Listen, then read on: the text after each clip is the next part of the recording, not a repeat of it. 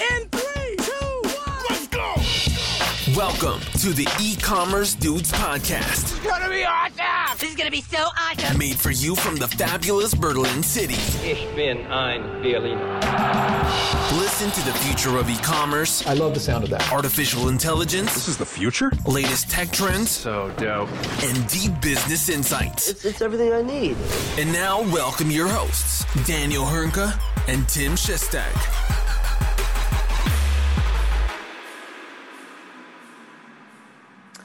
Hallo und herzlich willkommen zu einer neuen Folge bei den E-Commerce Dudes. Mein Name ist Daniel Höhnke und auch heute wieder mit dabei The One and Only, The Actindo Talkmaster 2021, Tim Chessy Chester. Grüß dich, mein Großer, wie geht's?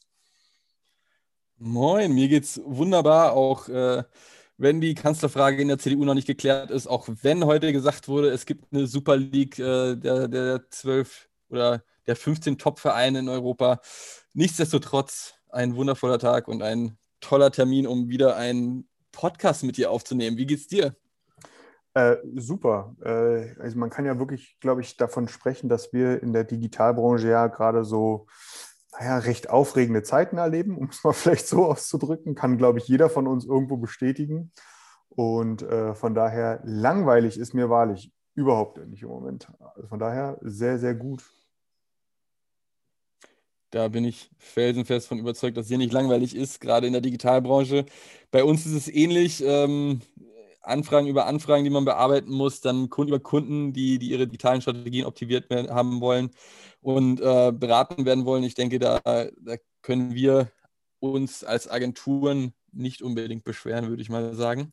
Ähm, aufregend, aber auch, weil ich nächste Woche einen Vortrag halte und zwar auf dem äh, Mittelstand Digital Summit von Actindo. Der ist komplett kostenfrei, findet am 27. April statt um 17 Uhr. Ähm, ich werde das auch noch auf LinkedIn posten und dann könnt ihr euch sehr gerne mit eurer E-Mail-Adresse kostenlos anmelden und den äh, Vortrag äh, genießen, sage ich mal. Der wird eine knappe Stunde gehen, innerhalb, inklusive von, ähm, von einer QA-Session. Und ja, 27. April, save the date. Äh, ich freue mich drauf. Und ich würde sagen, wir haben auch, äh, wenn mit Sicherheit nicht so eine große Ansage wie die Super League in, in Europa, dennoch einige coole Themen, über die wir uns äh, unterhalten können. Möchten wir beginnen, Daniel? Ja, ich habe direkt meine Frage. Ähm, ich würde mich dann jetzt auch gleich Schieß für los. deinen Vortrag anmelden. Frage, kostet der was oder Ja, ist der kostenlos? Der ist, wie ich äh, gesagt habe, zum zehnten Mal kostenlos und für dich, für dich bekommst du noch ein, äh, du bekommst sogar noch einen Gutschein von mir irgendwas.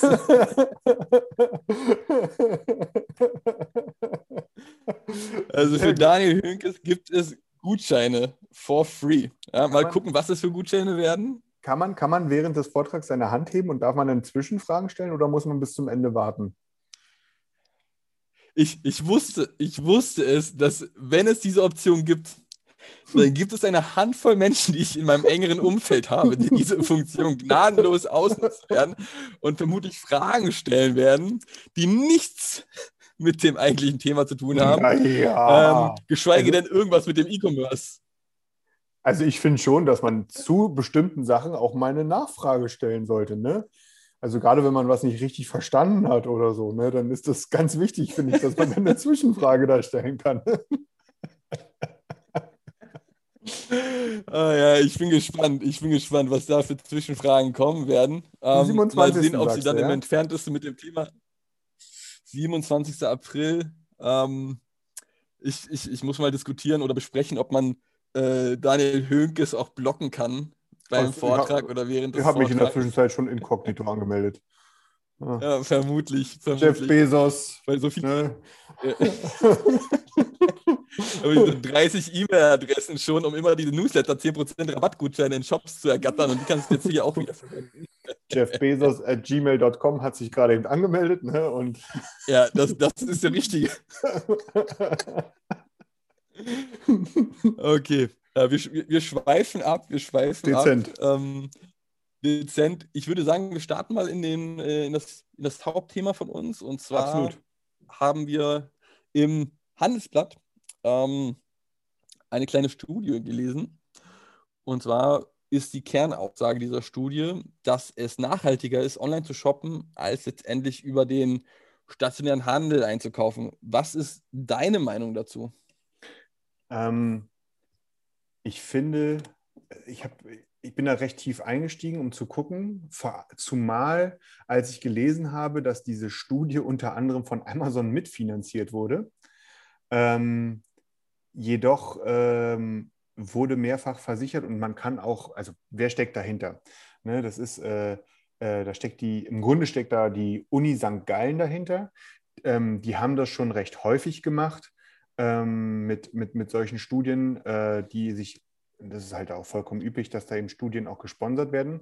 Nichtsdestotrotz ähm, hat diese Uni eben auch, und das, äh, ja, das Derivat, was daraus entstanden ist, auch jetzt nicht den Ruf, dass die da großartig käuflich sind, sondern ganz im Gegenteil, das soll wohl alles da sehr wissenschaftlich fundiert abgelaufen sein. Von daher kann man sagen, dass das, was da jetzt präsentiert worden ist, ähm, ähm, wohl schon in die richtige Richtung geht. Ob das jetzt alles zu 100 Prozent auf den letzten, auf das letzte Gramm CO2 äh, korrekt ist, sei mal dahingestellt. Ne?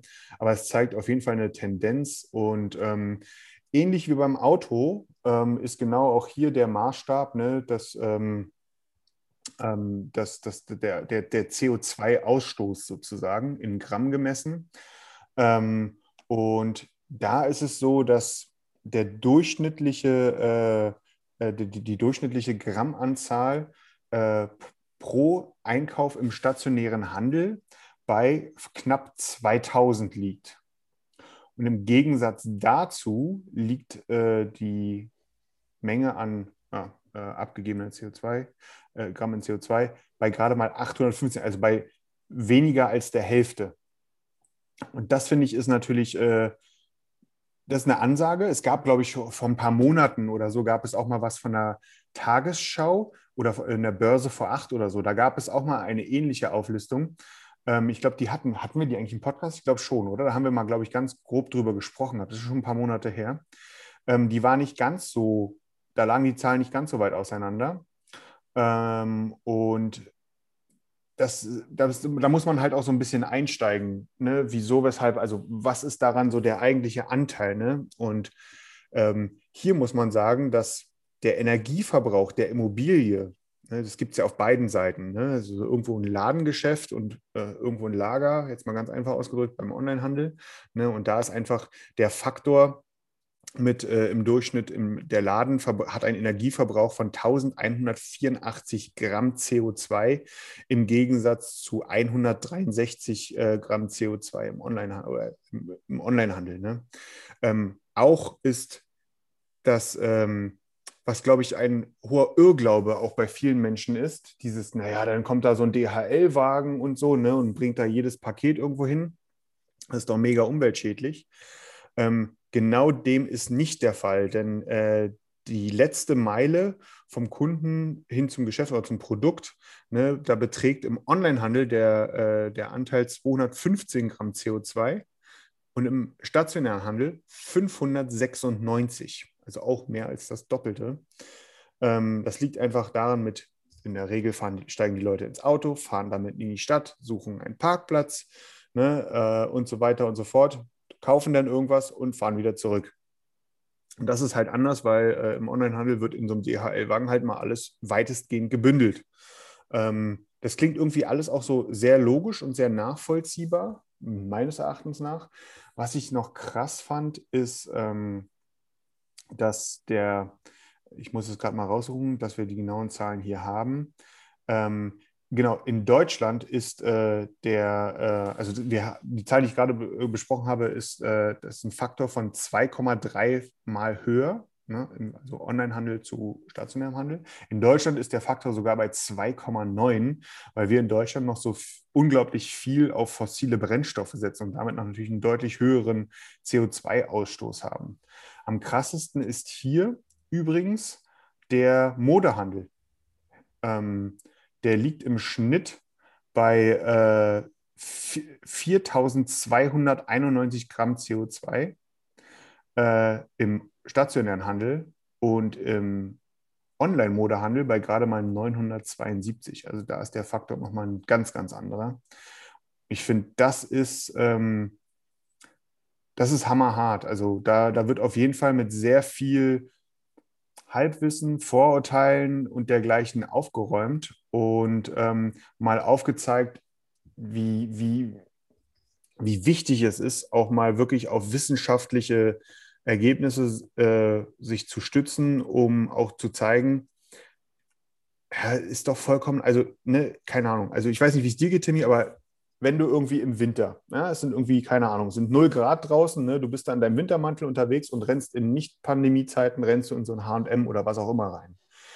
Dann wird man ja förmlich erschlagen von Spots und Licht und plötzlich ist alles heiß und äh, in der Umkleidekabine sind es gefühlt 10.000 Grad und so weiter und so fort. Ne?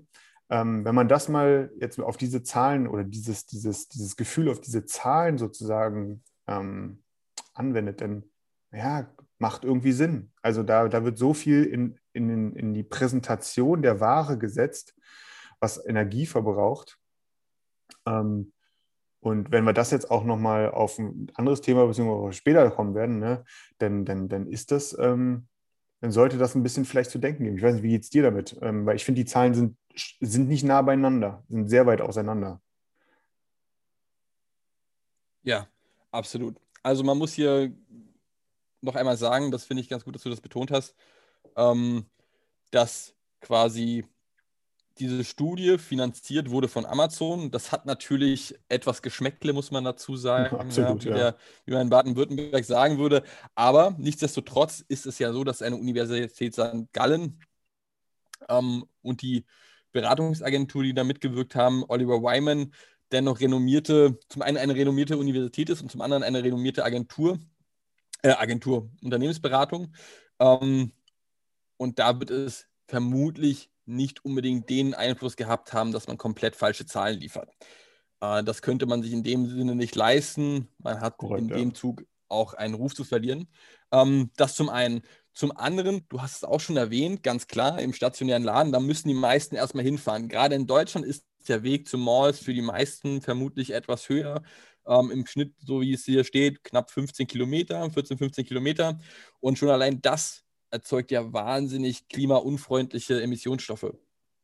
Ähm, diese Herausforderung gibt es zwar auch im Bereich Onlinehandel mit der Lieferflotte, aber auch hier sei zu betonen, dass es ja immer mehr ähm, elektrifizierte Fahrzeuge gibt. Stichwort Amazon, die eine ganze Flotte an Elektrofahrzeugen gekauft bzw. erstellt haben, erstellen haben lassen, ähm, mit denen ausgeliefert wird. Das fällt also deutlich leichter, das Ganze zu kontrollieren, weil man ja selbst die eigene Flotte aufbaut, ähm, als wenn man jetzt äh, den, den, Besuchern, die in die Mall gehen wollen, erklären muss, bitte nehmt doch mal den Bus oder bitte lauft einfach mal zu Fuß. Das wird nicht so gut funktionieren aus meiner Sicht. Mhm. Ähm, und zum anderen auch ein wichtiger Knackpunkt ist, dass sich immer mehr Unternehmen diesem Thema bewusst werden. Also das Thema Nachhaltigkeit, sei es ein Zalando, sei es ein Otto oder auch viele, viele kleine Unternehmen genauso, die haben den, äh, den Zeitgeist erkannt und fokussieren das Thema Nachhaltig, auch Nachhaltigkeit und Klimaneutralität in ihrem Unternehmen. Ähm, was das Ganze nochmal deutlich weiter vorantreibt. Und als stationärer Händler ist das natürlich äh, oder als rein stationärer Händler zumindest ist das natürlich äh, um einiges herausfordernder als als äh, Pure Online-Player. Ja, absolut, absolut. Also ich finde generell auch das ähm, sehr, sehr spannend. Auch in dem Artikel auch benannt, wie du es ja gerade auch gemacht hast, ne, dass dabei Unternehmen äh, versuchen, was zu machen und so weiter und so fort, was ja auch gut ist. Ich glaube auch, dass so eine Studie auch einen gewissen Druck aufbaut. Also ist ja jetzt nicht so, dass jetzt der Einzelhandel nicht wenig Druck hätte im Moment, aber ähm, unabhängig von der aktuellen Pandemiesituation, sind das natürlich Sachen, die aufgezeigt werden müssen.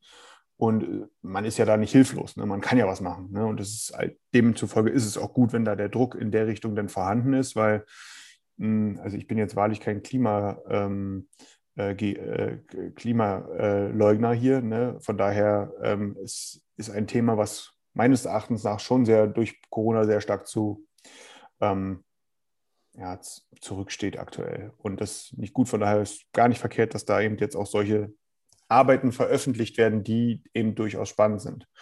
Ähm, dass eben jeder auch da noch so ein To-Do bei sich auf der Liste haben sollte. Absolut. Man muss auch sagen, dass das steht auch in dem Artikel, dass äh, viele Unternehmen da tatsächlich schon was machen. Ja? Also IKEA ja. möchte zukünftig mehr ähm, Häuser in der Innenstadt bauen, ja, also IKEA-Häuser, damit, damit man nicht so mehr, mehr die lange Anfahrt hat. Ähm, Aldi baut Photovoltaikanlagen auf, ähm, um umweltfreundlichen Strom zu erzeugen. All das bewegt sich gerade etwas, was vor zehn Jahren undenkbar möchte ich nicht sagen, aber das lag so in weiter Ferne, dieses Thema. Ähm, und jetzt kümmern sich tatsächlich Unternehmen darum und beschäftigen sich mit diesen Herausforderungen tagtäglich und prüfen, wie man sich intern weiterentwickeln kann und ein umweltfreundlich und klimaneutraleres Unternehmen werden kann.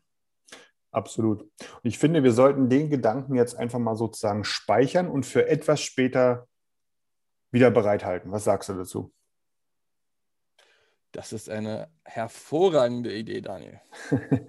Dann lass uns doch Dann einfach. Würde ich sagen, ja. Genau, springen wir zum nächsten Thema. Springen wir zum nächsten Thema. Ähm, Birkenstock hat das, äh, äh, ähm, ja, den dritten US-Flagship Store eröffnet und man möchte manchmal vermuten, warum eröffnet man denn überhaupt noch stationäre Läden? Ja? Mhm. Es, es, es, ist doch jetzt schon wieder der Beweis da gewesen, Corona.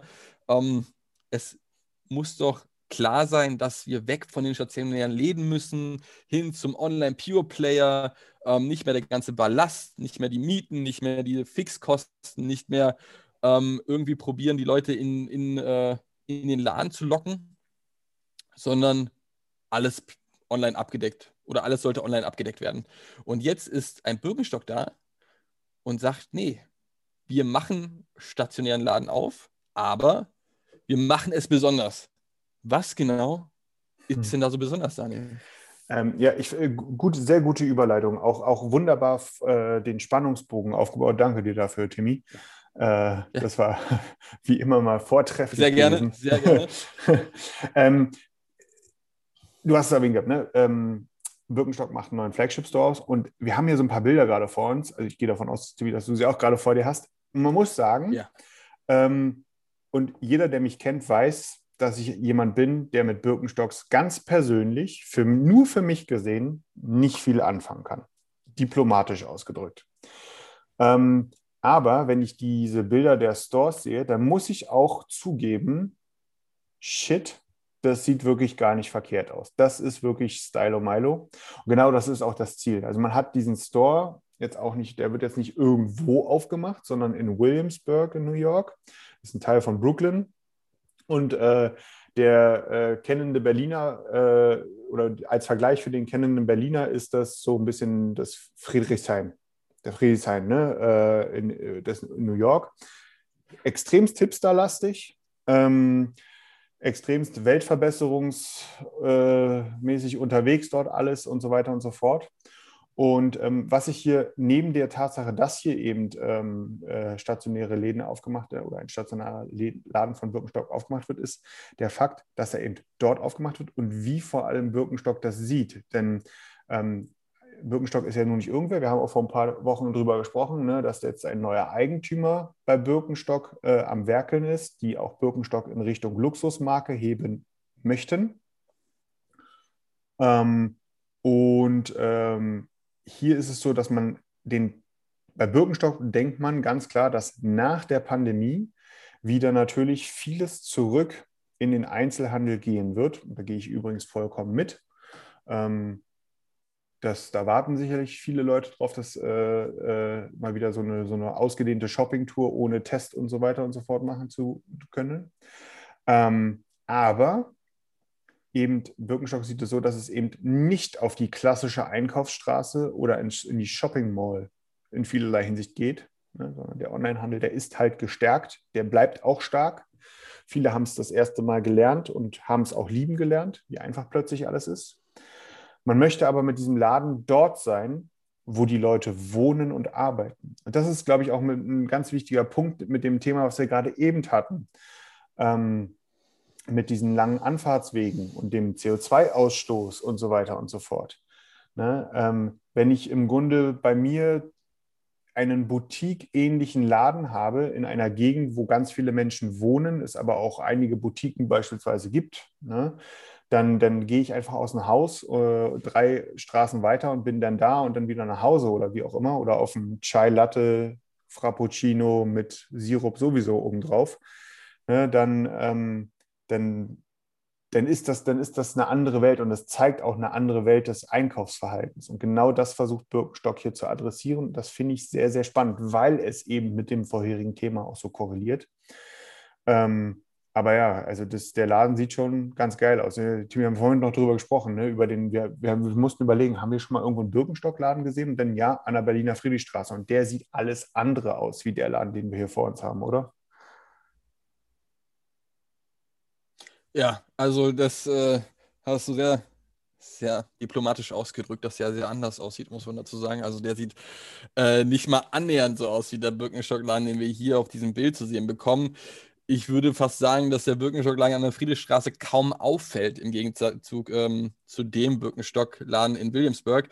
Hm. Also der hat etwas aus ähm, seriös und gleichzeitig jung geblieben, der Laden, finde ich persönlich. Also diese Wirkung Sieht für mich ein bisschen aus wie ein Apple ich, Store. Ähm, ähnlich, ja. Also auch von außen, ähm, jetzt nicht wie ein Apple Store in dem Zuge, aber schon, wie du gemeint hast, auch hipstermäßig und äh, doch seriös und innen natürlich ähm, schon ein bisschen klassischer und stylisch, muss man sagen, auch dazu. Und auch hier bin ich felsenfeste Überzeugung, also um da auch nochmal den Bogen zu spannen zu meinem Vortrag nächste Woche, ich bin der festen Überzeugung im Zuge, dass stationäre Läden nicht unbedingt tot sind, sondern sie müssen einfach anders gedacht werden. Ja? Und es mhm. muss anders, ähm, äh, es muss ein anderer Service stattfinden, als es aktuell der Fall ist. Und das, was Bürgenstock hier fabriziert hat, ist letztendlich ein, ein richtiger Schritt in die richtige Richtung. Da kann man aber ähm, dass Stock sich da gute, sinnvolle Gedanken gemacht hat. Und äh, bin gespannt, wie sie das Ganze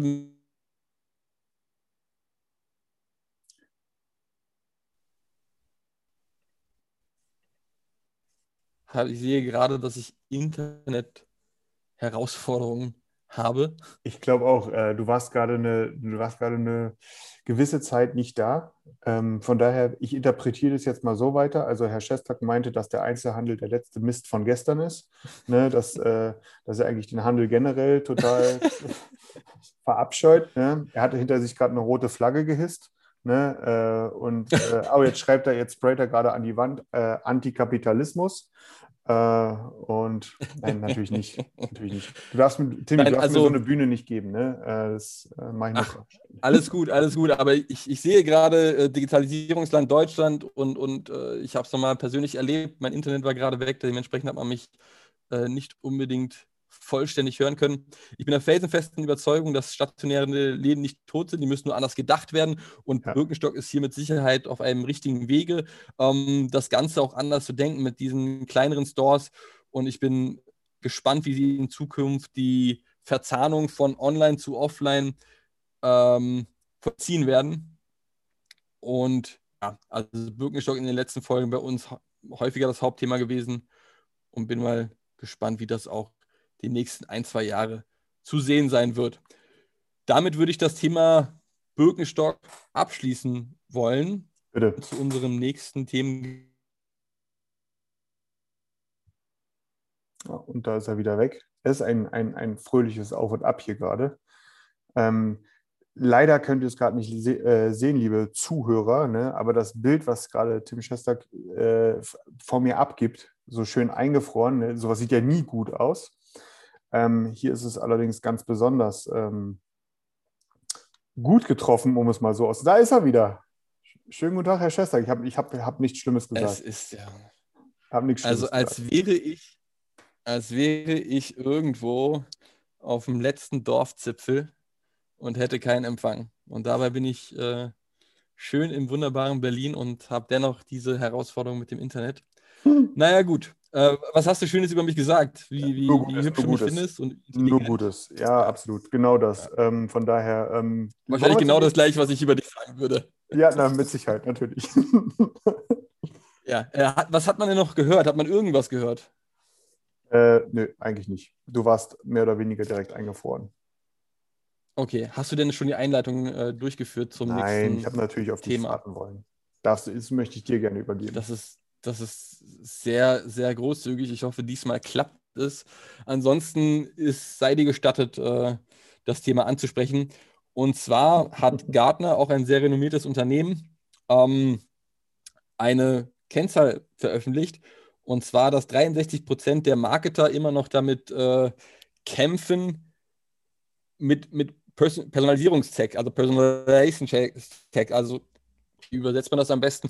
Personalisierungsmöglichkeiten im E-Commerce-Kontext. Und das hat mich doch sehr gewundert, dass zum einen gesagt wurde, ähm, es gibt die eine oder andere Schwierigkeit bei der Implementation solcher Systeme oder solcher Software und zum anderen vertraut man dem Ganzen nicht so sehr. Ja, also 63 Prozent der führenden digitalen Unternehmen finde ich schon extrem, eine extrem hohe Anzahl, muss ich sagen. Ultra hoch, ne? Also vor allem, wenn man das mal umdreht äh, oder andersrum liest, ne, dass einfach, äh, Gartner hat ja auch die Zahl veröffentlicht, dass gerade mal 17 Prozent aller digitalen Marketing-Leader großflächig auf die Unterstützung von Machine Learning-Technologien äh, setzen, um eine bessere Personalisierung zu bieten. Gerade mal 17 Prozent. Das ist auch hier sehr diplomatisch ausgedrückt erschreckend wenig. Unfassbar erschreckend wenig. Ja. Ähm, und da fragt, also meine, ich habe mich ja selbst gefragt in dem Moment, checken die nicht, welches Potenzial die damit vergeben? Also, und die zweite Frage, die ich mir gestellt habe, ist, das Thema ist doch gar nicht so schwer.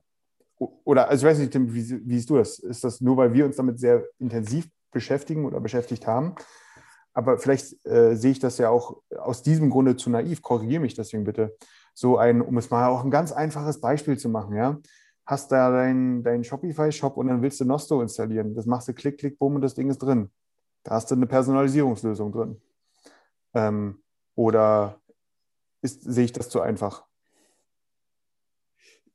Ja, also ich muss sagen, ich dachte, als ich die Zahl das erste Mal gesehen habe, beziehungsweise gelesen habe, dass es sich gegebenenfalls um kleine Unternehmen hierbei handelt.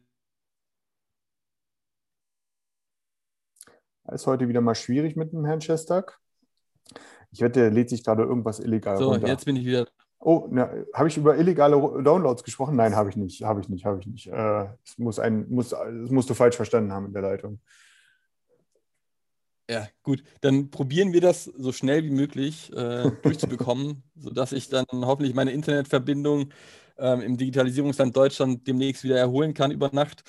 Ähm, und zwar, ja, ich war selbst verwundert, weil letztendlich dachte ich vielleicht, dass es sich äh, bei den gefragten Unternehmen um etwas kleinere Unternehmen handelt, die davon nicht so eine Ahnung haben und Angst haben vor der datenkranke Recommendation Engine, datenkranke Personalisierungssoftware. Ähm, und dem ist aber nicht so, sondern wir reden hier wirklich von den Market Leadern ähm, im Digitalbereich. Und davon sagen tatsächlich so viele Leute, dass sie dem Ganzen gegenüber skeptisch stehen. Auch wenn man natürlich sagen muss, das Thema Daten ist immer ein heikleres Thema, als es noch vor fünf Jahren beispielsweise war. Davon gehe ich mal aus mit den ganzen Skandalen, die man hatte. Aber dennoch finde ich es erschreckend wenig, gerade wenn man wirklich von den Top-Marketern und den Top-Executives redet, dass hier anscheinend immer noch äh, ja, die Angst überwiegt und man deswegen lieber auf Personalisierung verzichtet ja, und dem Kunden nicht unbedingt so ein tolles Einkaufserlebnis bieten möchte und dafür einfach äh, sagt, bitte nimm unseren normalen Shop und äh, äh, wir lassen einfach den Umsatz liegen, den wir damit normalerweise hätten generieren können. Ich finde das auch. Das ist für mich unfassbar erschreckend und ehrlich gesagt auch nicht nachvollziehbar. Ähm, die Möglichkeiten, die sich damit ergeben, wir müssen jetzt hier ja gar nicht großartig über Datenkrake sprechen. Ne? Das geht ja auch bis runter auf ganz, ganz, ganz, ganz einfache äh, Methodiken, ne? also wie jede halbwegs gute ähm, äh, E-Mail-Marketing-Automatisierungslösung hat da irgendwie so einen AI-driven Algorithmus drin, um zu unterscheiden, ob jemand Mann oder Frau ist. Ne? Und äh, wenn ich weiß, ob jemand, ob ein Newsletter-Empfänger, der keine anderen Daten außer seine E-Mail-Adresse angegeben hat, ob ich weiß, ob der Mann oder Frau ist, dann kann ich den oder diejenige eben auch ganz anders bedienen. Ähm, das, ist, das ist basic, das ist absolut basic. Und warum man darauf verzichtet und Einheitsbrei generiert, gerade, ich meine, wir reden ja jetzt hier nicht über irgendwelche Skeptiker, sondern wir reden über digitale Digital Marketing Leaders. Also wir reden über Leute, deren Job es ist, äh, ein, ein, eine bestmögliche User Experience zu schaffen, ein Unternehmen zu vermarkten, an mehr Kunden ranzukommen und so weiter und so fort. Ähm, da verstehe ich, da bin ich baff. Da bin ich wirklich ganz einfach baff. Absolut. Man muss ja dazu sagen, wir hatten ja meines Wissens nach war das vor zwei Jahren, drei Jahren, als wir die einzelnen Analysen der Seiten gemacht haben, zum Anfang, zu den Anfängen des Podcasts und uns mal angeguckt haben, wer benutzt denn überhaupt äh, Recommendation Engines, wer nutzt denn schon Personalisierung? Und auch da waren ja, war es teilweise schon so, dass bei dem einen oder anderen Unternehmen sich gezeigt hat, ah, okay, die schöpfen das ganze Potenzial, was eigentlich möglich ist, obwohl sie die finanziellen Mittel haben, gar nicht aus. Und ja. auf der anderen Seite muss man natürlich sagen, äh, bin ich auch erleichtert, dass man sehen kann, da ist noch so viel Potenzial nach oben. Also wir sind noch gar nicht an der Spitze des Eisbergs oder des Berges, sondern da ist noch sehr viel Weg zu gehen, was man noch alles machen kann, bevor man letztendlich ähm, einen gewissen Grad an Customer Experience erreicht hat. Und es handelt sich hierbei wahrlich nicht um Raketenwissenschaft, wie du mir immer sagen würdest, sondern um sehr simple Punkte, die man einfach in Anführungszeichen einfach integrieren kann und schon seine oder schon die Customer Experience in seinem Shop oder in seinem Unternehmen deutlich, deutlich nach vorne treiben würde. Absolut, ja. Also ich finde auch, äh, wenn, wenn wir das, die Bergmetapher nutzen, dann sind wir aktuell, was das angeht, bei gerade mal 17 Prozent, die das großflächig einsetzen, äh, dann sind wir gerade mal an einer Talstation. Und dann muss man auch ganz klar sagen, wieder mal äh, mit dem Finger in die Wunde, niemand darf sich beschweren äh, und niemand darf sagen, aber Amazon oder Zalando, äh, ne, die, die Großen, die machen uns unser Business kaputt. Ähm, die gehören ja. nämlich in diese 17 Prozent mit rein. Ne, die nutzen Absolut. das wirklich aus. und es kann heute, es ist keine Frage des Budgets mehr. Jeder Händler, jeder mittelständische Händler kann nachhaltig, umfangreich und erfolgreich auf solche Technologien setzen. Ja, absolut. Also wenn man in Konkurrenz zu Amazon steht, dann muss man auch prüfen, was man alles selbst noch optimieren kann. Ähm, und wenn das heißt, dass wir gerade an dem Punkt sind, dass, äh, dass eine Personalisierungsmaschine im Shop integriert wird oder äh, E-Mails personalisiert werden etc., dann haben wir da noch einen weiten Weg zu gehen. Aber das stimmt mich auch positiv. Man sieht, es gibt noch viele vorhandene Potenziale, die ausgeschöpft werden müssen. Absolut, ja. Absolut. Cool. Damit würde ich sagen, lass uns zum nächsten Thema springen. Und zwar sind wir schon wieder an der Rubrik über den Tellerrand geschaut. Dort haben wir das Thema Gen Z. Wir haben es schon öfter in dem Podcast besprochen und hierbei kannst du vermutlich auch den Bogen zu unserem vorherigen äh, Thema spannen, dem Thema Nachhaltigkeit im E-Commerce. Äh, du hast ja gesagt, wir sollen uns das im Kopf behalten und jetzt ist deine Bühne, das zu kombinieren. Vielen Dank dafür. Ähm, genau. Ja. Es geht darum, äh, um die äh, Gen Z, äh, dass äh, ähm, hier, hier, ist eine, hier ist eine Studie veröffentlicht worden äh, von der McCann World Group, ähm, die äh, in 26 Ländern durchgeführt worden ist, unter anderem Deutschland, USA, Frankreich, Spanien, Italien.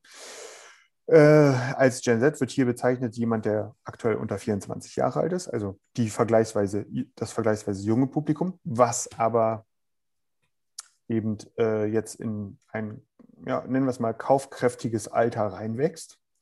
Und oh Wunder, oh Wunder, was jetzt auch wahrlich nichts Neues ist, steht bei denen, ähm, steht bei dieser Zielgruppe, egal ob in den USA, egal ob in Neuseeland, egal ob in Deutschland oder Spanien, das Thema Diversität und Nachhaltigkeit ganz oben auf der Tagesordnung.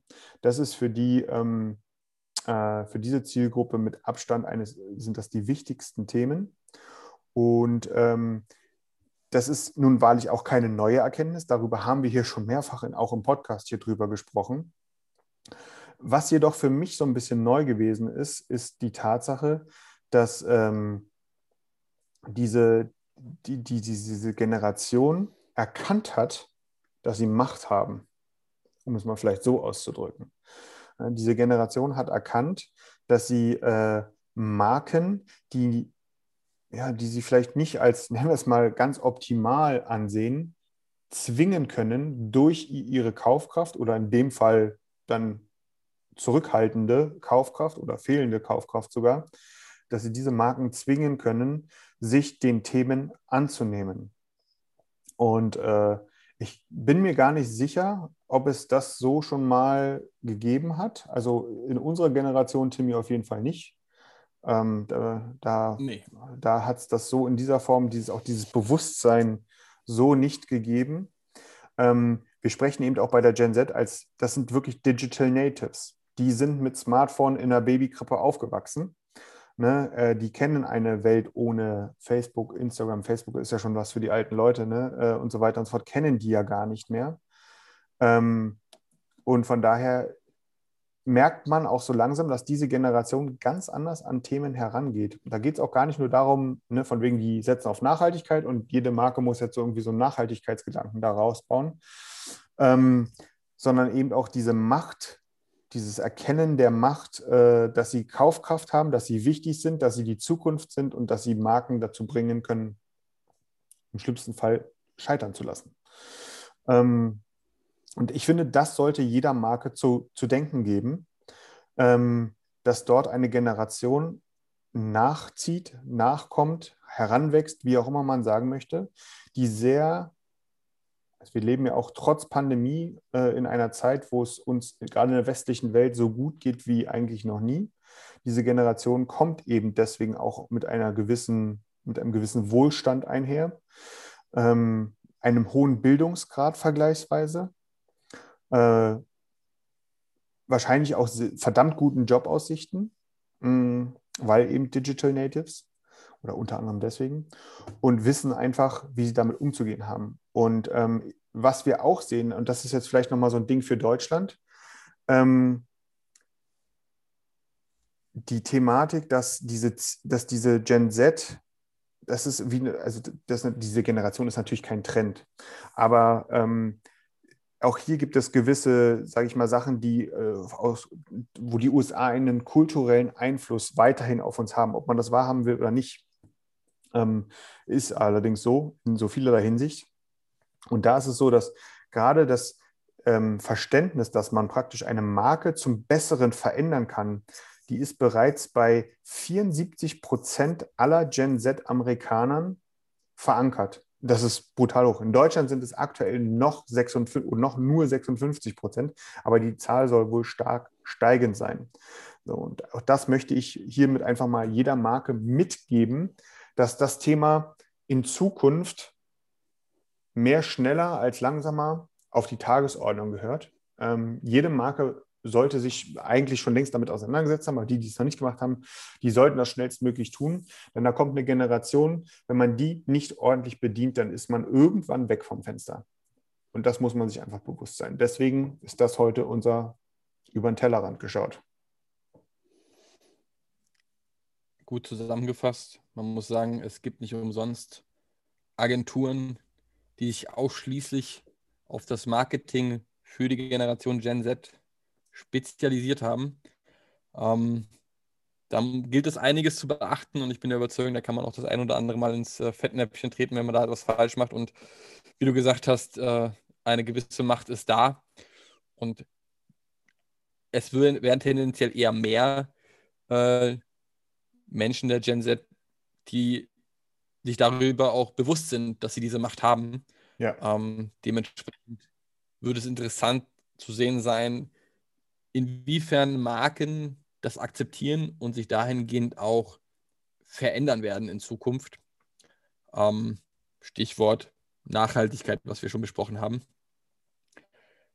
Also mal sehen, was da auf uns zukommt, um Sicherheit äh, nicht klein zu reden. Ja, absolut. Ähm, Finde ich auf jeden Fall ein sehr spannendes Thema, was uns mit Sicherheit noch in Zukunft des äh, Öfteren über den Weg laufen wird und beschäftigen wird. Äh, von daher würde ich sagen, sind wir durch oder haben wir noch irgendwas vergessen, Chelsea? Wir sind durch für heute. Ähm, nächste Woche Montag hört man uns wieder. Und ansonsten wünsche ich dir und allen Zuhörern eine tolle, tolle Woche. Äh, besten Dank wünsche ich dir auch und auch an alle Zuhörer da draußen nicht vergessen, äh, schön fürs äh, Webinar nächste Woche äh, für, für bei Chelsea anmelden. Ne? Und ähm, bitte genauso, Danke dann. bitte genauso Frage, Frage äh, wütig sein, wie ich es mir vorgenommen habe. Ne? Äh, wir, wir, wollen den Kleinen doch mal ein bisschen zum Schwitzen bringen. Super, ich freue mich, ich freue mich extrem. Meldet euch gerne an, das Ganze ist äh, kostenlos. Und äh, ich wünsche dir noch einen wunderschönen, erholsamen Abend, Daniel. Danke dir, bis dann, ciao.